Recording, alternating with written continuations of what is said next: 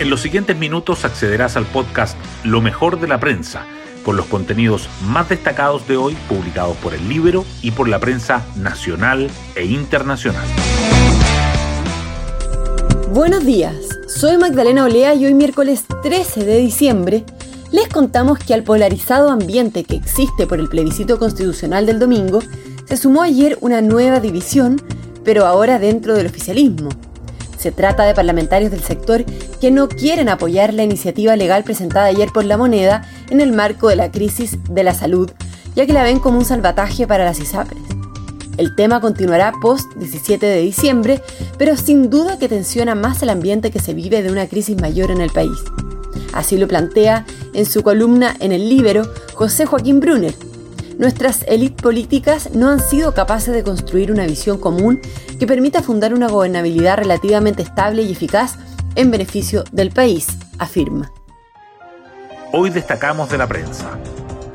El Frente Amplio y el Partido Comunista bloquean votar antes del plebiscito el informe sobre el caso convenios.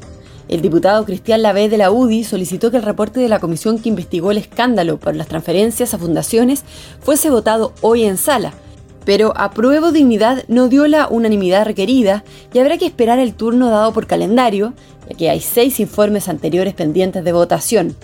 En tanto, la Fiscalía notifica al tribunal que investiga a las autoridades del MIMBU que emitieron una denuncia contra Democracia Viva. Los comandos de la favor y el en contra evitarán actos masivos de cierre de campaña debido al escenario abierto para el plebiscito y al bajo efecto de los indecisos, mientras que la moneda apostará por una jornada sobria y un relato sin exitismos. Por otro lado, el proyecto de ley que permitiría al comercio instalado en malls y strip centers abrir el día de la votación no obtuvo el quórum necesario en el Senado. Los diputados del oficialismo critican las medidas propuestas por el Ejecutivo para que las ISAPRES puedan asumir los menores ingresos y rechazan que estén incluidas en el proyecto de reajuste salarial del sector público. Por su parte, la Comisión de Salud del Senado inicia la votación de la ley corta de ISAPRES y aprueba que todos los afiliados coticen 7% sin generar excedentes. Las claves del paquete económico de emergencia de mi ley. El ministro de Economía Luis Caputo anunció las primeras medidas para enfrentar la crisis.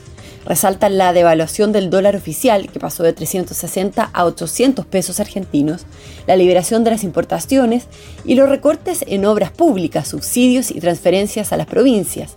Además, se fortalecerán las políticas sociales que llegan directamente a quienes lo necesitan.